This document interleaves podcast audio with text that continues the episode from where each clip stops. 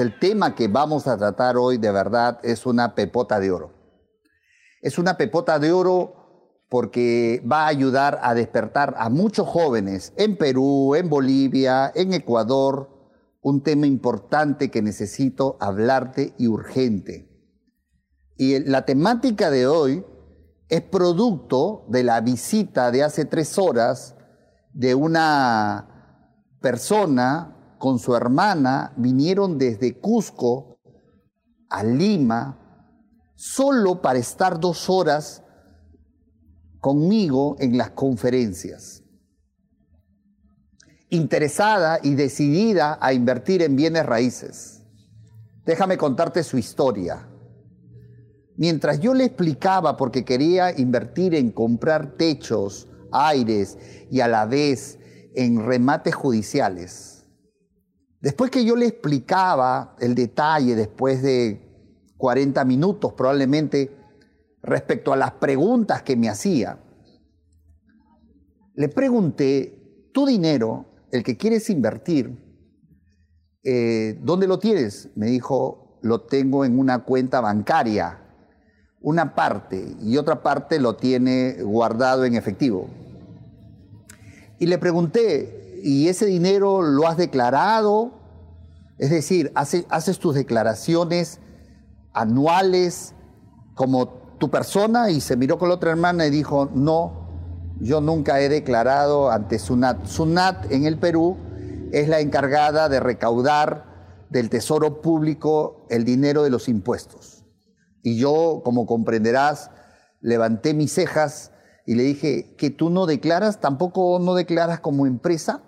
Y me dijo, no, lo que sucede es que donde yo vivo, ella viene de Cusco, muchos negocios, muchos jóvenes, muchas personas, y probablemente sea tu caso, escúchame bien, nos dedicamos al negocio y trabajamos en efectivo y por tanto no nos piden boletas ni nos exigen facturas. Entendí entonces que trabajaban informalmente, lícitamente, pero informalmente, ajeno a la ley. Y le pregunté, ¿tú a qué te dedicas? Eh, entonces ella me dijo, yo compro por mayor verduras en Arequipa y esa verdura cuando compro a los productores no me piden boleta, no me piden factura, simplemente cuánto es, toma, dame, y todo eso me lo llevo a Cusco y en Cusco lo vendo. Igual, cuando lo vendo a las personas que a la vez venden al consumidor final, también, ¿cuánto es todo ese paquete? Toma, dame, y eso es todo. Entonces yo ese dinero lo deposito en la cuenta bancaria y bueno, una parte así. Entonces, ¿no tienes contador? No. ¿No tienes empresa? No. Es decir, tenía su dinero como para invertir porque estaba súper emocionada, pero legalmente ese dinero no existe. ¿Me estás escuchando, joven comerciante, que tú estás en el mismo lugar? Y de ahí reflexioné ¿Cuántas personas, miles y miles de personas, tú que me escuchas en otro país, tú que me escuchas joven, señorita, persona que tienes tu negocio, ¿estás declarando tus ingresos? Cuando tienes que hacer tu declaración anual, aquí en el Perú se declara en marzo, en el mes de marzo, ¿estás declarando tus ingresos? Porque, como dice el título, si tú no has declarado tus ingresos, si tus ingresos son lícitos, pero informalmente porque no emites factura, no emites boleta, ni como persona natural con negocio, porque como persona natural puedes sacar tu RUC. Tú puedes tener tu DNI, sacas tu RUC y puedes tú hacer negocios. No necesariamente tener que hacer una empresa cuando tú inicias un negocio. Y entonces yo decía, si tu dinero no está declarado y quieres dedicarte a las inversiones en bienes raíces, prohibido. Frénate.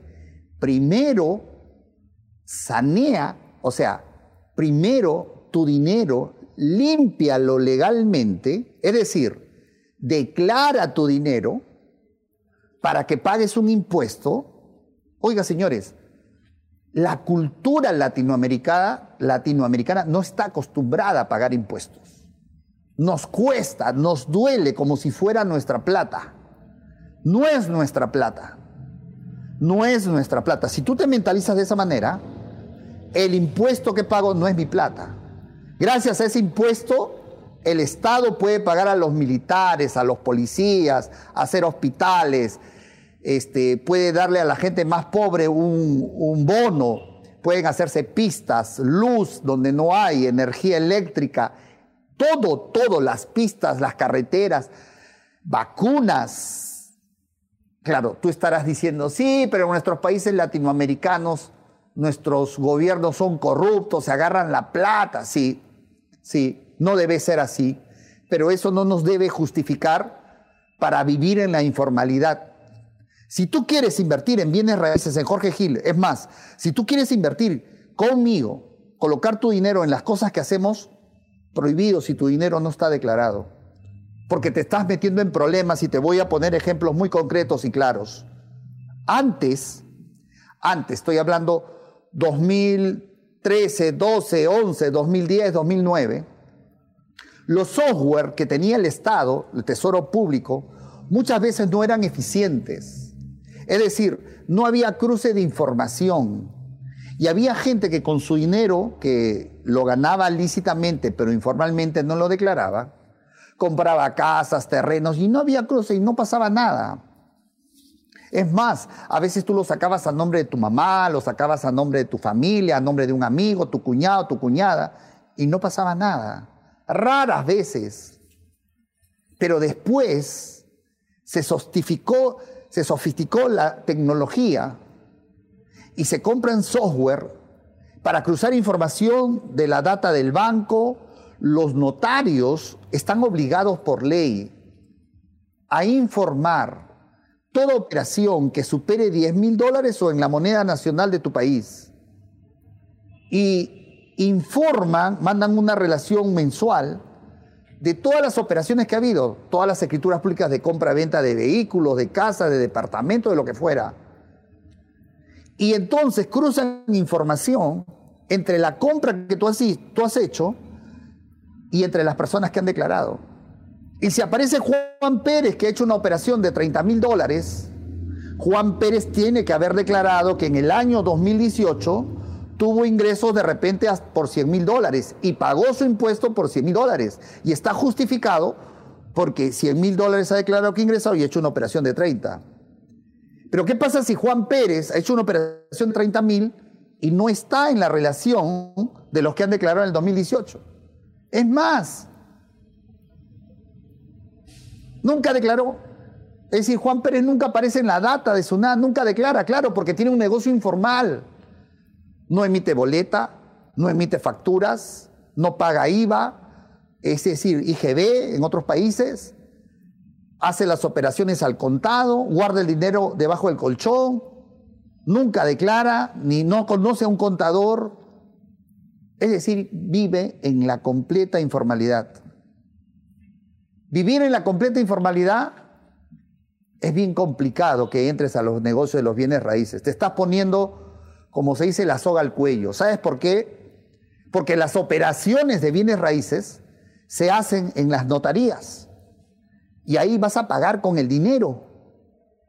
Y si te detectan, el tesoro público o la dependencia del Estado que pertenezca en el país que estás, te va a notificar y te va a decir, oye, Juan Pérez, ven tal día con tal funcionario y demuéstrame de dónde sacaste esos 30 mil dólares porque tú no has declarado.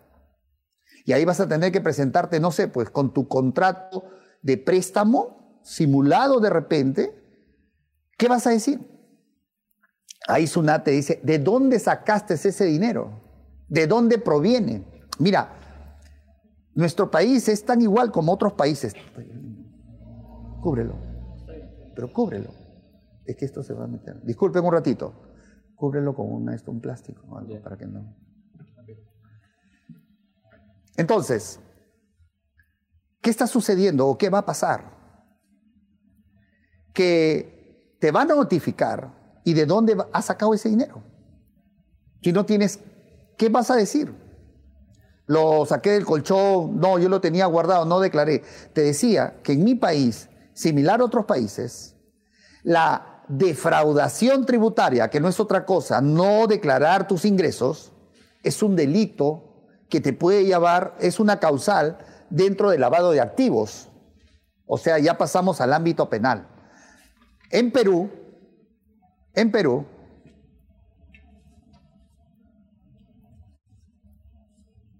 en Perú, son considerados como causales de lavado de activo, narcotráfico, minería ilegal, trata de personas y defraudación tributaria.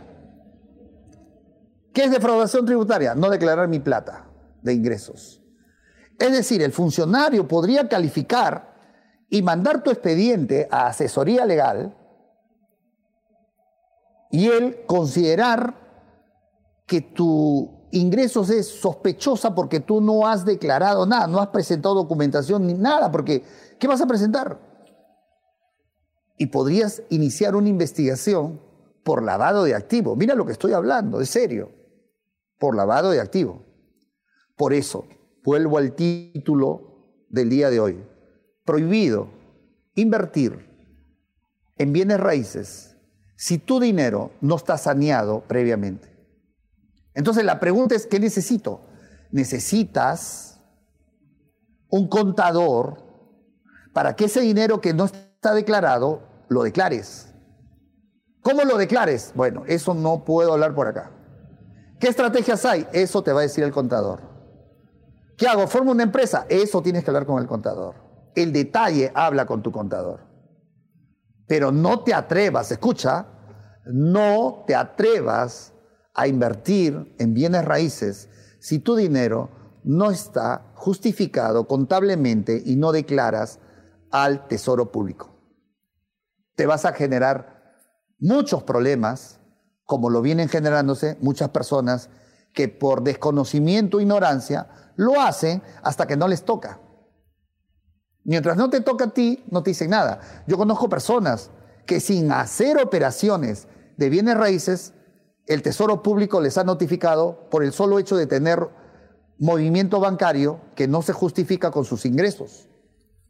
Por el solo hecho de tener dinero en el banco porque no se justifica con sus ingresos. Hoy todo está cruzado de información.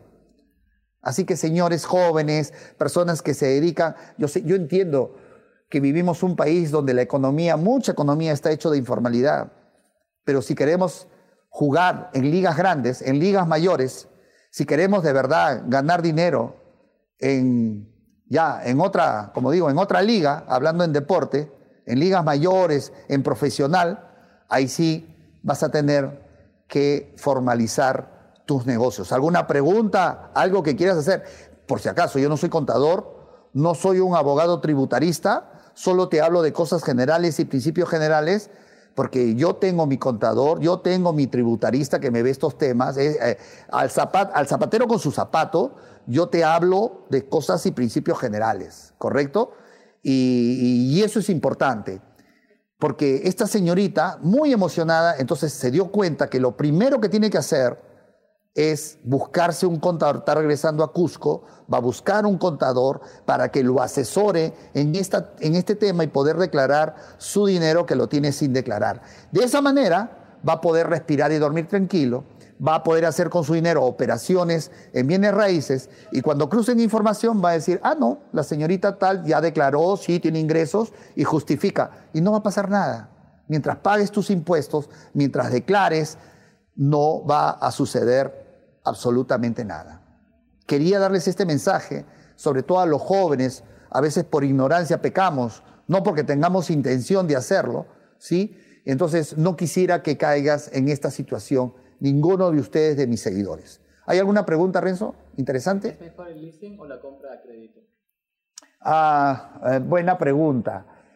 Eh, ¿es, mejor el leasing o una compra a crédito? Mucho dependerá también qué tasa de interés te están aplicando en la compra de crédito.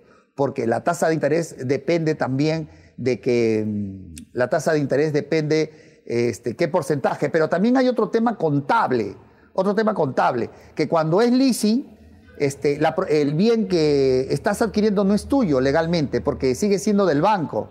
Y, y cuando tú termines de pagar, hay una cláusula siempre en un contrato de leasing que automáticamente tú te, te transfieres la propiedad. Por tanto, como no es parte de ti, esa propiedad no lo declaras en tu contabilidad y por tanto no pagas impuestos. Muchas empresas, por no decir la gran mayoría, sus bienes, sus vehículos, sus maquinarias lo adquieren por, a través de leasing, por una estrategia legal para pagar eh, menos impuestos, que sería distinto a que si lo adquieres a crédito, es tu propiedad, es tuyo y por tanto tiene que ser declarado. Esa es la diferencia. ¿Alguna otra pregunta? A ver, acá hay otra pregunta. Empezó a llover. Si estoy en España, ¿Ya? como usted, como persona natural, ¿dónde debo declarar? ¿En Perú o en España? Buena pregunta. Sí, a ver, todos los que están en el extranjero, todos los que están en el extranjero, que me escriben, Jorge, queremos invertir en tus negocios en Perú. Número uno, ¿pueden enviar su dinero? Sí, pueden enviar su dinero. ¿Por qué canal lo pueden enviar? Lo pueden enviar por... Hoy, hoy es bien fácil, transferencia eh, de banco a banco, lo pueden enviar por Western Union, lo pueden enviar por PayPal, incluso lo pueden enviar por un enlace de VisaNet que nosotros le mandamos a la persona eh, y la persona con cualquier tarjeta puede mandar su dinero. ¿Eso genera un costo administrativo? Sí, se descuenta. Ok, una vez que tu dinero está acá, se invierte en una propiedad, se invierte, ahora, si es una cantidad considerable, de repente una inversión personalizada, o si no en grupos. Y una vez que genera la rentabilidad, la renta, la renta, sobre esa renta sí se tiene que pagar impuesto. ¿En dónde pagas el impuesto? En Perú. ¿Por qué en Perú? Porque en Perú se generó el negocio, en Perú se hizo todo, solamente se te devuelve el dinero de la utilidad más tu capital, ¿correcto? A, tu país, pero todo se generó acá. Entonces el impuesto se paga acá. ¿Alguna otra pregunta? Si trabajo por una empresa privada, ¿están justificados o declarados mis ingresos? Si trabajas para una empresa privada, para todos los que trabajan, eso se llama quinta categoría en Perú, pero igual sucede en cualquier país, en cualquier país. Trabajas para una empresa privada, la empresa es la que declara, la empresa es la que declara de tus ingresos, así que no hay problemas. Eh, la empresa está declarando y, y si solamente eso es lo que estás ganando, ok, eso se está declarando. Pero si tú tienes ingresos adicionales, tienes un negocio, inviertes, tú tienes que declarar aparte de la empresa. Sí, ¿otro? ¿Desde cuánto se, declara en el Tesoro Público? ¿Desde qué monto? ¿Desde qué monto? Bueno, cada país tiene un monto. Creo que cada país tiene un monto. Yo no te puedo decir eso. Eso que te puede decir un contador. Te puede decir un contador. Pero acá me parece en el Perú, creo que cuando tienes ingresos mensuales mayores a. me, voy a me voy a arriesgar. No, no, no. Creo que es 3 mil. 3 por 12, 36. No, no, no. Mejor no digo un monto. No. Ahorita como ha cambiado el año, ha, cambiado el UIT, no, mejor no digo, tengo que tener certeza. Así que, pero sí hay un monto. Otra, otra. ¿Cuál es el significado de gravamen? ¿Gravamen? Sí, ¿qué significa gravamen? Ah, para el derecho, para el derecho, para el sistema jurídico, gravamen es cuando tú sacas una partida registral de la propiedad, ¿correcto? Y tiene, y tiene una afectación, es decir, una hipoteca. Ese es un gravamen tiene un usufructo, ya te estoy complicando la vida. Este, gravamen es una carga que tiene esa propiedad, algo que está escrito, eso es un gravamen. ¿Otra pregunta? ¿Cuál es el mínimo que, debo, que puedo invertir en bienes raíces? El mínimo que puedes invertir en bienes raíces, si estás en tu grupo, tu grupo que haces hasta 500 soles, o sea, si estoy hablando de ustedes, no importa, si haces la vaquita, la chanchita, no sé cómo lo llame, eh, eso dependerá. Ahora, si tú quieres invertir por tu cuenta, tú estás hablando de una inversión mínima. Mira, yo he invertido comprando en remates judiciales del Estado terrenos y lo demuestro ahí con, con el PowerPoint, este, mil dólares. Yo compré un terreno mil dólares en un remate, lo más bajo que he comprado. Y lo demuestro. Y tú también puedes encontrar así. ¿Sí? Bien, señores, ha empezado a llover aquí y nuestra laptop se está mojando. Entonces, estamos al aire libre. Entonces queremos este, un poco suspender. No pensábamos esto, empezó a llover, pero yo creo que el concepto está, haz tus preguntas y a preocuparse, todos mis jóvenes, todas las señoritas, toda la gente que me sigue, si estás en la informalidad, aunque tu ingreso sea legal, cuidado. Las alertas se prenden. No inviertas en bienes raíces todavía. Primero arregla tu tema, declara tus, tu patrimonio, declara tus ingresos y después invierte en los bienes raíces. Dios me los bendiga a todos. Hasta otra oportunidad. Espero que esta pepita de oro, otra pepita de oro, incremente su conocimiento en las inversiones. Bye. Hasta otra oportunidad. Chao.